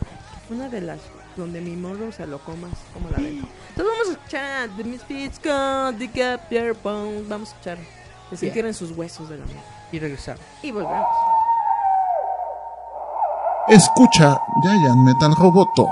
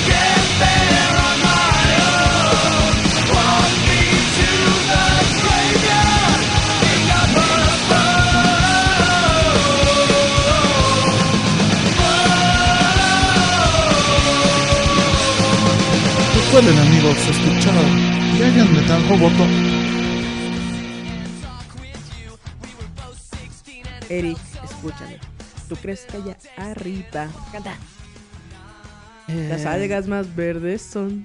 Y sueñas con ir arriba. Qué Qué, gran equivocación. ¿No ves que tu propio mundo No no, tiene comparación? ¿Qué puede haber allá afuera que cause tal emoción? Bajo del mar, bajo del mar. Vamos Vives a contenta siendo sirena, eres feliz. Vamos a hablar de la. De Vamos la a hablar de la polémica, pole- polémico, no, no, no, no, no, que nos acaba de soltar Disney en estos días. Se les cayeron a muchos eh, los ovarios y los ovíparos. Justamente cuando estábamos teniendo esta bronca de Facebook, de Ajá. que se nos cayó Facebook, se nos cayó WhatsApp, Se se, le- nos se cayó no- Instagram, Pero es que- aprovechó Disney para decir, ah, ahorita Ay, no ¿qué hay nadie, nadie que se queje. Oye, pero aparte, tómala. es que también lo que estaba viendo de que se cayó todo, es que todo es de su carita. Todo es de su carita. Zuckerberg, Hay que decirles. Bueno, la- esas tres, las tres más grandes redes sociales Son ya son de de él. Por eso ah, hubo un montón de personas que se metieron a Twitter, porque Twitter es lo, lo único que quedaba básicamente. No, a mí me gustó gente que dicen, no tengo ahorita Instagram, Facebook ni, ni WhatsApp, todo en Tinder. En Tinder, órale. No todo lo que necesiten en Tinder, allá estoy. Es que básicamente me da risa porque, te los juro, no existía estas redes sociales ni nada. Existía algo que se llamaba teléfono, Ajá. cartas. y cartas. Tocar la puerta de tu amigo, ya llegué y comadrear y después te largabas a tu casa. Netamente así o los veías en el parque. Pero es que vida. ahorita ya literal ya todo es vía así vía internet. Ya la gente no sale ni habla ni se adora. Pero básicamente el chisme es que a la gente no le gustó mi Ariel negrita, pero hay que verlo de esta manera. Le está funcionando los real action a Disney. Véanlo de esa manera. El libro de la selva le pegó. El Rey León le va a pegar. Aladdin le está pegando. ¿Por qué fregados no van a sacar a la sirenita? Una, una, una persona una, una persona estaba diciendo que es, un, es, un- es una mala idea los remakes y que no se deberían hacer y bla bla. A lo mejor a ti como público, como persona, pues sí te parece una mala idea y tú dices, ¿para qué te están sacando la misma historia que ya conoces? Pero para Disney no es una mala idea porque Algo que ya vende. porque la gente sigue asistiendo a las salas de cine, sigue metiéndole su dinero y sigue metiéndole todas sus ondas a estas nuevas películas que se están haciendo, aunque son remakes de historias que ya conocemos. Ahí va la gente y Y, si, ahí y va. si no me lo creen, el de. ¿Pero por qué van a comprar? Es la misma muñeca. Y Eric, como dice, Pero tiene un sombrero nuevo, sombrero nuevo. Es exactamente lo mismo. Es el sombrero de Stacy Malibu. Y, y- y yo siento que le ha ido bien a Disney porque han mantenido eh, parte esencial de lo que la gente busca en el remake, que es ver la historia que les es familiar, que les es conocida, y al mismo tiempo como que tratar de modernizarla, ¿no? Y en cierta manera también creo que Disney hasta este momento había realizado un buen trabajo de casting. Es decir, había puesto a personas con, moderado Sí, talento, pero que se veían igual a los personajes animados hasta este momento. Pero es precisamente lo que les decimos. Disney va a ver por Disney, no por ti. si a Disney le conviene rehacer en live action todas sus princesas, miren, se la pelan. Disney lo va a hacer porque tiene el dinero, tiene los medios y tiene el público. Aunque a ti no te guste. Hay, do- hay dos razones. La primera es de que eh, hay una ley en los Estados Unidos que indica que cuando una propiedad intelectual rebasa los 50 años, si no es que, si, si no es que estoy equivocado, que la chilindrina lo hizo, ¿eh? esa, esa propiedad intelectual pasa a la propiedad pública. Exacto. Es decir, cualquier persona puede utilizarla. o sea, donde entonces- caduque, va sobres, tú lo puedes comprar, es tuyo. Si te das cuenta, todas estas eh, películas del renacimiento de Disney ya van para los 30 años, una onda así. Entonces, llegar a los 50 No, Eric, la, eh, la Blancanieves, es- la Bella es- Durmiente son de los muy- 50. es- está muy cercano. Sí.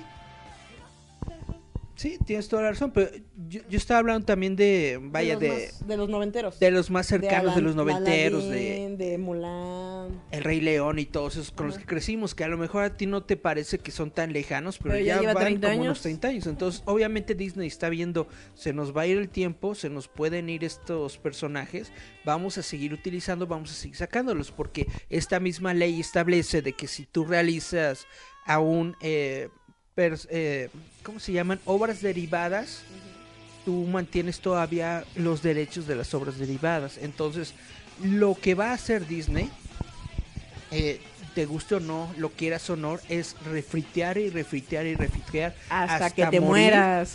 ¿Por qué? Porque no quiere perder los derechos de sus personajes.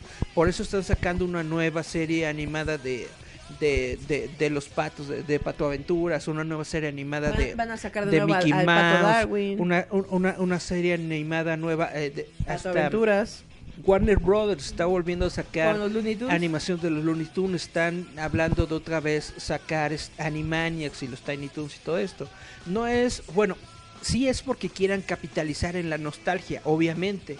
Pero también parte de esta respuesta es porque quieren mantener los derechos de todos estos personajes. Dejando eso de lado, como les estaba diciendo, yo siento que habían tenido una buena labor en encontrar un casting adecuado. Ahora, esta chavita que, que están poniendo ahorita, que es este eh, cantante, que se llama Hailey, Hailey Bailey, ¿no? Hailey Bailey. Y no, Hailey no es la Bailey. bebida. netamente eh, la estuve buscando si está si, si está monona la chavita si canta si tiene bonita voz y todo esto la cuestión es la cuestión de su raza La cuestión es la negritud. y no no estamos hablando de, de eso como como como racistas en el sentido de que fuchi es negrita y bla bla sino de que nosotros crecimos con el personaje y el personaje es pelirrojo y es blanquita ¿por qué modificar la esencia del personaje con el que creciste? Le, le salió muy bien a Disney, por ejemplo, poner a, a, a Hermione de La Bella, porque están igualitos. Le salió muy bien a Disney poner a la chavita, que no me acuerdo cómo se llama, de Jasmine, en la película de Aladdin, porque está igualita y es de la misma etnicidad. Y bueno, a lo mejor no es de la misma etnicidad, pero tiene su piel Morenita. morenita, ¿no? O sea, todo concuerda. Y poner esta chavita en esta película realmente se me hace una decisión muy arriesgada. Bueno, y más que nada porque recordemos que La Sirenita es un cuento danés. es danesa, tienes toda la razón, O sea, es de eh, Hans Christian Andersen. No, pero digo, te cuentan de la historia de La Sirenita. Pero eh, eso es como... Realmente a la gente lo único que les está afectando es de que sea negrita. Es lo único que les afecta. Pero, por ejemplo, nosotros hemos dicho de sandalias, pero las anchanclas no es de que sea negrita. Es que el personaje de Mary Jane es sexy. Es lo que nos quejamos. Y esta chavita es fodonga. Lo hemos tiene dicho una muchas veces. sangrona. O sea, ni siquiera decimos por qué es negra. Ni porque. Ay, es que los rulitos. No, la Mary Jane tiene sus pelos acá como Barbie ochenteada con sus rulos. Pero el personaje es. es, eh, eh, atrevido. Es sexy. Es una mujer guerrera y de repente te muestran a esta mujer toda fodonga que se sienta así como. "Ah", y como que no, no capta la, el espíritu, ¿no? De que es Mary Jane. Fíjate que estuve viendo varias entrevistas de lo que es Spider-Man Far From Home y resulta que lo que le dijo el director a Zendaya era que tenía que emular a Daria. Y por eso es tan odiosa. Y por eso en la película es, es como una emo tipo Daria. Y eso es algo que yo no sabía. Eh, lo que ellos quisieron es crear un nuevo personaje, pero al mismo tiempo le pusieron estas eh, iniciales de MJ para que tú supieras, ah, esta es la nueva versión del personaje con el que creciste todos estos años leyendo los cómics. La bronca es de que crecimos como unos 30 años leyendo al personaje en los cómics, tú quieres ver a ese personaje, no quieres ver a la nueva versión de Zendaya, que debo decir, acabo de ver la nueva película de Spider-Man y sí me gustó la relación que tienen ellos, pero todavía como que no acaba de darme clic es que es, va a y ser lo vuelvo a decir, no es por la, no es por la raza de, de ella, sino por el Personaje. del personaje. Pero, es- pero es lo que decimos. Como asiduo lector de cómics, leíste un personaje que, como decimos, Mary Jane era mayor que Peter. Era más latosa que Peter. Era, era otro, tenía carácter diferente. Peter era un blandengue, pero la Mary Jane no era quien lo impulsaba. Y de repente ves a alguien que está peor de aguada que el Peter. Dices, Era, es que era exactamente lo opuesto a Zendaya, eh, eh, bueno, al, al personaje eh, en las películas. Eh, Mary Jane era muy extrovertida y de Ah, ello sí. ella obligaba a Peter a ser más abierto, a ser más sociable aparte, ser más determinado. y a ser de más que no fuera determinado. tan guango, tan Exactamente. flojo. Y ves a, una Mary Jane protagonizada por Zendaya, que la ves fodonga, toda amargada, toda guanga. Porque Mary Jane desde un principio se sintió atraída por Peter, pero desde un principio también le dijo, si no te aplicas, te otro tipo, va a, otro tipo va a venir por mí. Netamente, ella fue no solamente uno de los grandes amores de, de Peter Parker, sino esa persona que lo impulsó a salir de su huevito, Cascarón. de su cascaroncito, Para realmente ser y un ser mejor una- héroe. ser mejor héroe, ser mejor persona, más abierto al mundo que Decirle lo rodeaba. al JJ Hitler, usted no me manda, yo y, me el- mando solito. y el personaje que, que, que vemos reflejado en Zendaya no es así. O sea, tú no le ves la manera en que pueda sacar a, a este nuevo Peter de su estado meco. Al revés, como que le, le alimenta a ser más meco, ¿no? Por así decirlo, sí. Y eh, por eso es lo que decimos ahorita de Ariel. Mm, No pero tenemos Si estás platicando que es- está en Dinamarca el personaje, pues mejor ya pónganlo en Central Park, ¿no? No, n- sí, no tenemos problema Hagan con, splash. con la raza del personaje, sino con el personaje en sí. De que el personaje original no es así, el personaje original está en ese bla, bla. Y ustedes dirán, ¿qué importa? ¿Y por qué se ponen a discutir de eso? Pero pues, Esa es la polémica. No Eso les es- gustó que fuera negrita. Ni siquiera están viendo que la actriz es buena actriz, que es buena cantante. Está bonita. No, está pretita. Es lo único que les molesta. Exactamente. hay que hacer lo que siempre decimos. Denle un chance, a lo mejor te convences. Como estaban diciendo que en todo caso que Tritón o Poseidón fuera el este de Terry Crews. Ya está, es un negrito acá, ponchadón. Pues Canta queda- el señor. tiene Quedaría carisma. chido. real- los memes de él, han- de hecho, est- están cotorrones. Pero, pero es que lo digo, ya que vamos a hacer las cosas, hagámoslas bien. Y al final de cuentas, es un cuento. ¿De qué trata el cuento? Es una chavita, sirenita, que se enamora de un chamaquito terrestre. Todo es su Mientras de- la, la historia principal esté bien se mantenga, mientras la interacción de los personajes se mantenga como lo que nosotros quieran. conocimos en los 90, pues, ni modo. No, pero realmente, mientras esté bonita la película, así sean morados o sean los Simpsons.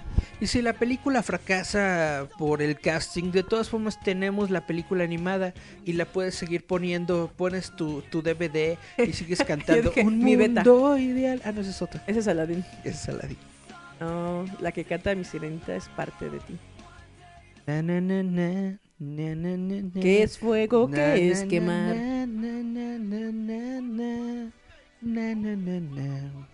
Quiero formar na, na, na. parte de na, Así netamente. Y nos vamos volando y sale Eric como Flauder y dice, oh, vamos, no te preocupes, hay que buscar cómo hacemos. Pero es que decimos, nada más con que esté bien escrita. ¿Qué es lo que demostró Aladdin? ¿Conoces a, a, Es con todo. a, a Aquafina? ¿Sí sabes- ¿Bonafina? ¿Sí sabes quién es? Aquafina. Aquafina. ¿Qué, Aquafina. qué rayos es eso? Es que es la persona, no sé quién es, pero es la persona que está casteada con Flounder. Ah, Flounder. Ah, no, ni, ni idea. Perdón. Suena como que dije, ¿esa cosa de acuario dónde lo venden o qué? Y dicen que Jenny McCarthy está en pláticas para hacer a Úrsula. Estaría bien porque es buena actriz, es simpaticona y tiene todo para ser una Jenny perra. McCarthy era una de mis actrices ¿Favorita? consentidas de comedia hasta que salió Cazafantasmas. Tan, y ahí tan, me tan, perdió, tan, me perdió por completo en esa escena en donde es poseída y se le mueve la cabeza y bla bla. Yo sentí esa escena tan, tan, tan, tan boba que dije, no, no, no, Jenny, No lo hagas. Bye, bye, bye. Ay, pero, pero es encantadora en Damas en Guerra. Hay, hay muchas películas buenas de ella, sí, pero netamente, no sé. Yo odié, odié, odié Cazafantasmas. No por el casting de mujeres. Tiene la historia mafufa. La historia está muy mala, los chistes están muy malos, las situaciones están muy malas.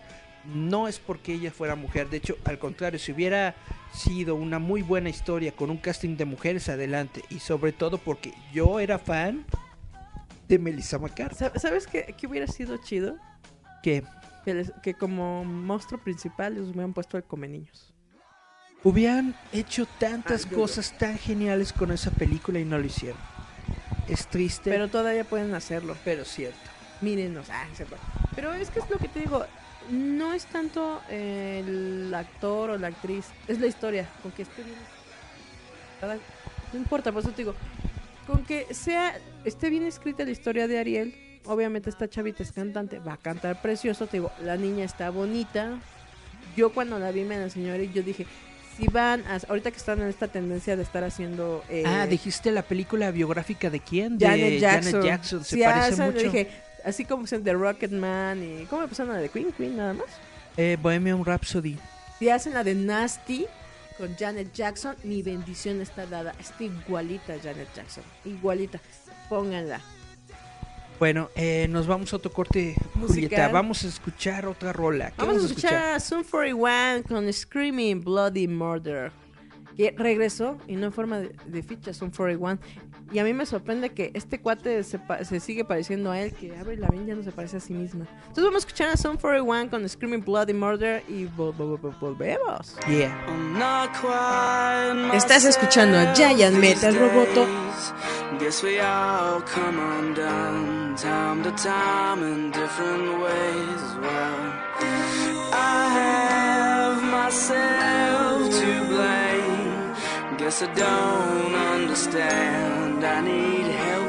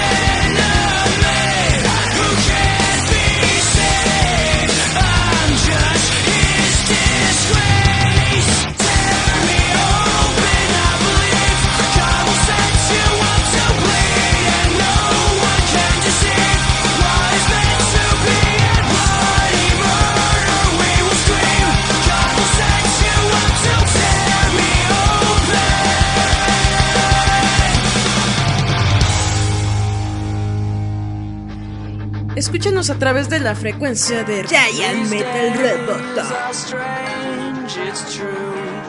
It's not a thing that I would change, no mistakes that I'd undo. Y volvemos a Giant Metal Roboto. Este ya es el último bloque, así que si quieren que los saluden, se lamenta su mamá o les recuerden por qué ustedes reprobaron el tercer año, mándenos, escríbanme. Y yo con mucho gusto les digo por qué reprobaron el tercer año. Así es. Pues como les decíamos, la sirenita esperemos, yo, yo digo que va a quedar bonita porque le van a poner el toque negritud, Wakanda Forever. Y con eso yo soy feliz. Eh, es Disney las películas que han hecho no- Disney es magia, no, es diversión. no les ha quedado mal, entonces hay que, hay, hay que confiar. Y si no te gusta, si no te parece, pues no vayas a verla y no se pierda absolutamente nada. Les quería platicar, de hecho, en la semana pasada Hecho chisme. fui a, Ah, ver, ¿de Rey León. fui a ver a John Favreau, que es el director del Rey León, y que de hecho también es Happy Hogan en las películas del universo de Marvel y todo esto. Ajá. Y resulta que precisamente esta es la película de remake live action que Ujú. va a llegar ahorita después de... de, de, de- de- de- ay, la, la que se va a estrenar. ¿Cuál, la de. CGI? ¿La de Rey León? Sí. El, el Rey León es, la, es la película que sigue, ¿no? De, de CGI. Estaba diciendo de que hay muchas personas que dicen, no le puedes decir live action porque no hay personas reales, ¿no? Toda Es- esa sigue siendo animación. Lo, pero la interpretación es lo diferente. lo padre que a mí me gustó es la explicación técnica que él dio, de que dice de que utilizaron una tecnología de realidad virtual para crear un set virtual en donde colocaron a los, a los actores realizando las actuaciones de los personajes y a partir de esas actuaciones crearon a los personajes Que es un poco lo que ya hemos visto en otras películas, como el- la interpretación que da, ah, se me acaba de Cumberbatch, como el dragón, Sí, pero o la Lupita Nyong'o en Star Wars, en lugar de ponerle los eh, sensores. para los sensores en la cara para, para ver Ujú. es- las expresiones, dice que no hicieron eso porque los animales tienen expresiones muy diferentes a los humanos. Sí, no tienen Un, un- un ser humano se expresa mucho, por ejemplo, con las cejas. Y los leones no tienen cejas. Los leones se, se- se expresan más bien este, con- gruñendo, o la cabeza. con la cabeza, con las orejitas y cosas así. ¿no? Entonces lo que hicieron es como interpretar La actuación La en el actuación. lenguaje corporal. en el lenguaje corporal de los leones. Sí, de hecho hizo un como chistorete de que en Google hay un montón de, de videos de expresiones de leones y de todos los animales que te imagines. Ujú. Así de que tú dices, ¿cómo le hace un león cuando está triste? Así. Hay un video, hay un video en internet Vean, no hacen los leones así, así. donde hay un leoncito triste. O si es, hay un león, eh, ¿cómo le hace un león cuando está muy feliz? Ah, Hay un video en internet Brinca y se repega los bigotes con todos los demás. donde, donde hay un leoncito Observen a feliz, su ¿no? gato. Entonces, eso es lo que estaba diciendo. Todos eh, con el internet tienen una gama muy grande. ¿Cómo sabes de- que, que a un león le cagas? Se voltea y te orina. Exactamente. No, pero es que es lo que decimos. Date la oportunidad de verlo. Si Así realmente te gusta, te quiere, quieres verlo, no más. No te dejes llevar por ahorita todos los comentarios. Te digo, a mí me impresiona eh, que la gente no sabe ni de qué se está quejando. Ni siquiera lo ha visto, ni siquiera ha salido y ya se quejó. Y ni siquiera entiende su queja primaria. O sea, ¿de qué te estás quejando? Es que no me gusta, pero que no te gusta. Es que no está bien, pero ¿por qué no está bien? Es que así no es. Y te dan vueltos y vueltos y vueltos y dicen, pues no lo veas. Así es. Si, si no lo entiendes o no te parece, pues ahí está lo que ya conoces, ¿no? Nadie te va a obligar a comer tortilla con frijoles, vete a comer tortilla con sal, ¿no? Fin. Ni a los hondureños los obligaron, las dejaron ahí en la calle. Nos, nos- dejaron ahí los chilaquiles y todo eso. Entonces, con lo que digo, intenta tener criterio propio y entender si es tu gusto o no. Fin. Es Así lo es. que tienes que saber. ¿Qué otro chisme tenemos? Pues acabo de ver la película de Spider-Man, pero no sé si quieren spoilers de Spider-Man. ¿Cuál de Spider-Man? Eh, Far From Home Ah, ¿ya lo viste? se acaba de estrenar hoy. Hoy, hoy mero se estrenó la película. Ah, es que tú fuiste a la premiere. No, fui a la, ¿Pirata? fui a la primera función. ¿Hay un pirata? Se- te digo que se estrenó el, Pues yo dije, ¿pirata? Ya me se, estaba se estrenó el día de hoy, ya está en todos los cines de- ¿Qué- de- del de- de- país. ¿Qué tan chida está? La verdad a mí me gustó mucho. ¿Te gusta la interpretación de Jake Gyllenhaal? Pero como ya les he dicho varias veces, como que no puedo ser objetivo con Spider-Man porque Spider-Man es mi personaje favorito. Ujú, Pero vamos a hablar de algo, por ejemplo, Jake Gyllenhaal, ¿qué tal se ve como el misterio? Jake Gyllenhaal me gustó como misterio. O sea, sí te lo vende. Lo que no me gustó fue la forma en la que Disney, bueno, Sony, te vende al personaje de misterio, ¿no? De que por mucho tiempo en los trailers y todo esto y este, en las conferencias de prensa te dijeron que, que Misterio va a ser diferente, que va a ser un, un héroe que va a luchar junto a Spider-Man, bla, bla, y tú ya sabes que no, Que es maloso. sabes que es malo, sabes que engaña, sabes que no va a pasar eso. Y es exactamente lo que ocurrió en la película. Ah, A la- a- bueno, me no, creo que sea un spoiler para muchos, No. pero a la mitad de la película Es el villano, para resulta el villano y engaña a Spider-Man y, lo traiciona. Al meco Spidey. Y lo traiciona de una manera muy gacha, porque netamente sí, pues sí se ganó la confianza de este vato, porque el vato está medio, medio güey. No está medio, es muy meco. Es un Peter meco. Pero es que eso está bien porque eh, los mejores villanos se ganan la confianza. Si no, este. Ay, ¿cómo se llaman los de Flash Gordon? El emperador Ming. El emperador Ming, Ming Ten- el despiadado. Ten a tus amigos. A tus enemigos cerca y a tus, a tus enemigos más cerca. Así hay que tenerlo. Y eso es algo bueno porque que es difícil cuando el villano está torpe. ¿Sí? O sea, no te. O sea, Y este ha, sido un problema con muchas de las películas de Marvel, que el villano como que no es guango. destaca porque es muy X. Le falta. eh, eh, que es como dijimos, por ejemplo, con lo de Michael. Ah, no fue Keaton. Michael Cera, No, Michael Keaton. Michael Keaton. Tienes a Michael Keaton, no me lo desperdicies. Y luego, ¿quién va a ser el escorpión? eh, a los demás. Eh, pues son, son actores que no conozco, pero pues que se ven. No, pero que de repente dices, por favor. No, al otro, aquí es el Rhino. Ajá. Que dices, tienes el personaje así y no lo sabes usar. Ah. Tenías a Paul Giamatti, que es un muy buen actor, y, y, y no lo aprovechas en la película de ¿Qué? Amazing Spider-Man 2. Sí, Que es como lo que, por ejemplo, estaba diciendo Eric sobre las nuevas cazafantasmas, ¿no? Tienes a Jenny McCarthy, a la flaquita que no me acuerdo cómo se llama. Y no supieron aprovechar. Y Ajá. ahí, netamente, Que dices, son grandes actrices de comedia, de carácter y no puedes. esa, esa película hasta en el villano es ridículo. El, el- el villano resulta ser el, el fantasmita del logo de los cazafantasmas. Tú dices, ¿qué onda? Cuando, por ejemplo, eh, en una cazafantasmas ochentera, los malos eran espectros o el niño malodisco. Sí, era Zul. No, pero o sea, eh, digo, cuando el villano es guango, la historia cae mucho. Porque se le hace muy fácil al héroe nada más venir a hacerle y ya.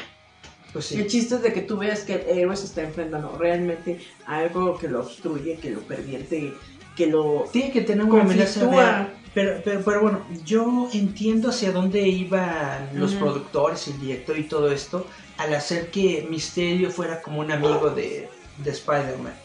Ahí estaba, digamos, el twist, ¿no? Ajá. Eh, eh, Es algo que, que, que lo No, ves, que, no que lo ves la llegar, campaña realmente, ¿no? todo el mundo lo ve llegar, o sea, si tú conoces los cómics o sabes Pero sobre digo, Misterio, no les supieron sobre una campaña. sabes que, que, que lo va a traicionar y bla, bla. Entonces yo siento que hubiera sido mejor si te Si hubieran dado, o le hubieran dado otro él es el planteamiento, ¿no? villano y se acabó, no. No, pues digo, creo que lo malo fue la publicidad que se le hizo alrededor del personaje. Si tú eres asiduo lector de cómics, ya sabes que eres uno de los malos. Y venderlo como el amigo del Spidey, pues no te iba... No le vas a comprar y vas a saber que en algún momento pues, se le iba a revelar y va a ser el villano en turno, ¿no? Y lo único que pueden hacerlo era perro y muy poderoso. Es lo único que pueden hacer. Pero dentro de lo que cabe, o sea, ya en la película en general, e- es, es muy buen personaje, es muy buen actor. Y la manera en que manejan a Misterio es muy chida, porque resulta que era ex empleado de Tony Stark. No sé si, si viste la película de Civil War, en donde Tony Stark utiliza como una tecnología de hologramas para reunirse con su Eh, papá, Está con bien, sus papás porque, muertos. está bien porque al final te pone que están coludidos, ¿no? universo. Entrelazados. ¿Sí? Y remachar a la puerta negra. Pero está bien porque lo entrelaza bien y te obliga a ver la película pasada. Sí, todas estas películas están entrelazadas y realmente funciona como un epílogo de Endgame porque te, te dice así netamente qué fue lo que pasó después de que las personas desaparecieron. Te dice netamente que sí, Nada por aquí. nada que por cinco, a- que, que cinco años pasaron, que las personas, que algunos de los chavos que estaban en la escuela se mantuvieron, otros desaparecieron, de pronto reaparecieron y entonces sí te muestran ahí, ¿no? Que algunos de los, Pero siempre tenías que ir a la escuela. de Ay, aburrido. chavitos de la, desaparecer de la misma generación, Pues ya estaban rucos. unos ya estaban más Y crecidos. por eso, digamos, de cierta manera te pone que la sandalia es más grande. Pues no se ve más grandes, de No, no, pero te, lo, pero, pero te los venden así, no, porque recordemos que es mayor. es de la misma edad de Peter. Pero desapareció. Van en el mismo salón, no, también. Siguen igual. Ay, qué. Sí. Oye, imagínate qué feo desapareces y no, no pasaste el quinto año, qué flojera. Pues de hecho los, Ya hacen, déjenme pasar al otro grado, o que sea. los hacen repetir año. Qué horror. ¿Para qué desaparecí? ¿Para qué me vuelven a aparecer, maldición? Si me iban a hacer estudiar lo mismo. Pues sí. Y luego, Y ¿la interpretación de, de la sandalia te gustó? ¿Ya le cambiaron un poquito el personaje?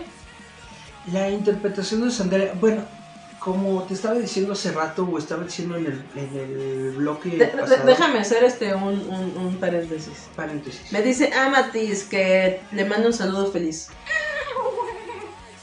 Es de Changuito. está el, el saludo de Changuito. Y dice Joseph Bradier que Mulan sí y también que es el epílogo real del game, ¿no? Lo que es Spider-Man. Es que es lo que decimos, ah, es bonito tener los DVDs y todo ahí guardado porque al final de cuentas como es Eric, ¿no? Si te plantean que el personaje de Misterio era un ex empleado de Tony Stark, te obliga a ver la película y ver si por ahí sale, ¿no? Entre las sombras. Pues de hecho recrean una escena de, de Civil War en donde aparece que Jake Gyllenhaal Estaba por detrás, estaba ¿no? detrás del escenario, sí, echándole pestes a, a Tony Stark. También porque dices, ah, era el Godín, es amargado que se quería vengar de que... Re- ¿Realmente eh, tú crees que sí lo ven como de, ay, ella era el hijo que nunca tuvo o nada que ver, como lo han venido a plantear? ¿Quién? ¿Peter? Ajá. ¿Con Ella- Tony? Ajá. Sí. No, pero digo, sí sale en la película lo que estaban diciendo las personas, De, que iban a, digamos, a enfocarse en esa relación que tenían ellos. pues es una relación muy fuerte. Hay muchas personas a la que no le gusta esto porque sienten que en el universo cinematográfico de Marvel le restaron poder a Peter al hacerlo, pues ¿Tan básicamente el, el asistente de, de Iron Man. Iron Man le da su Iron traje, Man. Iron Man, Iron le, Man. Iron Man le patrocina Digamos que, sus viajes, que, no le que no lo dejan hacer cosas por él mismo, que se supone que en su propio Se universo supone- se- él se los crea. Se supone que Peter Parker es una persona muy competente, muy inteligente y que gracias a él, pues él, él- él se creó todo solito, ¿no? Él se creó su traje, su, Su sus telaraña. todo esto. Hay muchas personas que se quejan precisamente de esta relación porque creen que meter a Iron Man ahí le resta a Peter Parker. Yo siento que no. Yo siento que es una versión diferente, es una historia diferente y que netamente la relación que tiene con, con Iron Man es congruente con el universo en el que lo estamos viendo. Aunque es una versión diferente, vemos que Peter sí es inteligente, que sí es científico, que sí tiene esa Capacidad intelectual. capacidad intelectual, porque de hecho él desarrolla el químico de sus, de sus telaraños, ¿no? El Y ya, quitapón. des- ya después Tony Stark puede ser que, que lo mejore, pero él creó las Dice Joseph Bravier a quitarle el Spider-Sense. Porque no lo tiene, no lo sabe usar. En esta película aparece el sentido arácnido. Por fin ya sabe por qué le tiembla la mano. Y bueno, no, no se los voy a expolear mucho, pero pues, si leen los cómics ya, ya se saben esto. Pero dinos, El, ¿la senti- el sentido arácnido es lo que hace que, que derrote el misterio porque él puede se- presentir lo que es real y lo que no es Ujú. real. La película a mí me gustó mucho, me parece que sí, que sí es muy buena película. Tal vez no es la mejor película de Spider-Man, para mí sigue siendo Spider-Man 2 de. Sam ¿De Raimi. Garfield? Pe- no, de, de Sam Raimi. Ah, de con el vuelta el, Maguire. Con el Maguire. ¿Ahí donde sale el octopus? Esa de Doctor Octopus, esa mera, esa mera. Yo siento que es la mejor película de Spider-Man, pero esta película es muy, muy, muy Pues por buena. ejemplo, eh, con este cuate el que hizo al Doctor Octopus, ya ves que también no lo querían porque su antecesor había hecho Frida. Ajá. Igual, y les dio su gana de detalles como... ¿Cómo se llama? Edward, Edward Molina. Sí, creo que sí. Es muy buen actor. Pero ya ves que igual dijeron que no Guacara porque había salido antes en Frida. Y dijeron, ay, no, porque van a poner al viejo feo. Y les dio una sorpresa interpretando al Doctor Octopus. Pero es que ahí sí quedaba porque el Octopus es un viejo feo. No, pero digo de que ellos decían que no, como actor Fuchi. Y les dio la sorpresa siendo un buen villano. Exactamente. Pues la recomiendo mucho. A mí me gustó mucho. Vayan a ver este fin de semana, si no, el miércoles que está al 2 por 1 No es cierto, está a mitad de precio. Son lo- lo- los martes, ¿no? Creo. Creo que es 2 por 1 pero los miércoles está a mitad de precio. Para que la vayan a ver. En la mañana, si es que pueden, no la vayan a ver a la tarde, noche, porque ahí están toda la gente que le prestamos. ¿Qué otra cosa, Eric? Pues nada más. Vayan, vayan a verla. Les va a gustar. A mí me gustó mucho. La recomiendo. Es el cierre definitivo de- del universo Marvel. No les voy a espolear más.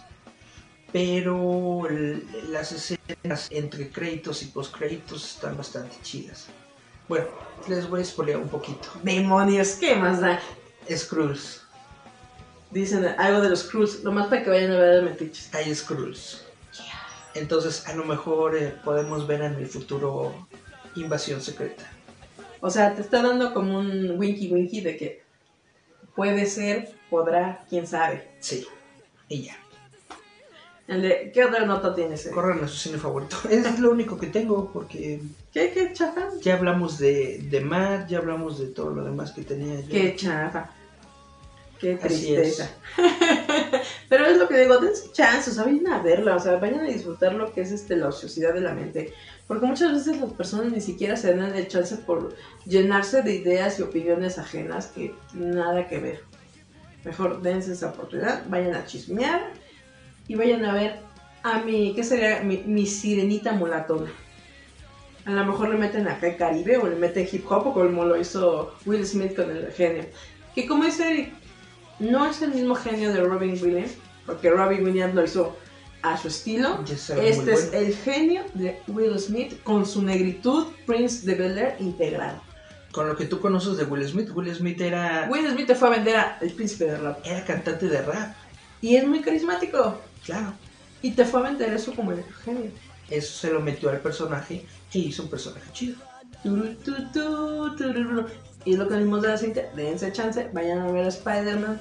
Bueno, no lo vayan a ver este fin de semana, échenselo un martes ahí de 2x1 o un miércoles de No creo- Amelón. No creo que vayan a estar muy concurridas las, las salas No, pero a lo mejor en el fin de Es que los semana sí. niños, hay que entender, la- los niños van a ir a verlo.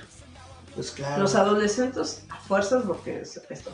Y pues obviamente pues todos los amargados pues van a tener que aguantar a toda esa gente. Vayan a ver cuando no haya tantas personas concurridas.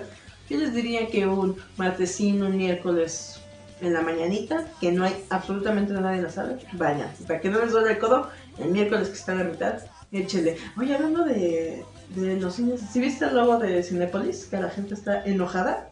Fíjate que me gustó mucho la nueva, ¿El nuevo la logo? nueva identidad gráfica de Cinépolis. Sentí que la que tenían antes estaba muy, muy forzada. De, sí, estaba muy forzada. Ahora se ve más, más dinámica, más juvenil y todo. Yo, como, como diseñador gráfico, el logo, el, el, el imagotipo y la manera en la que desarrollaron los colores y los videos. Porque la gente dice que extraña las estrellitas. me gustó mucho. Además, también me gustó mucho lo que hicieron eh, eh, eh, en todo ese periodo antes de la película. Ujú. Que antes te, te parecía muy largo y sigue siendo muy largo. Mínimo ahora ya te lo seccionan y te avisan, ¿no? Ujú. Dice, ahora vamos a ver anuncios. Ya pasaron los anuncios, ahora vamos a ver los trailers. Ya pasaron los O trailers. sea, es una nueva organización que La tiene. película. Sí, netamente me gustó. Me gustó. Le cambiaron la organización a como lo presentaban las películas. La presentación gráfica de Cinepolis me gustó. Oigan, hablando de eso, nada más antes de que se nos vaya el tiempo, yo sí vi Toy Story. Yo, no Yo ya se lo mandé en versión pirata. Está bonita, yo no sé por qué se queja. No he visto Toy Story, no me lo spoilers.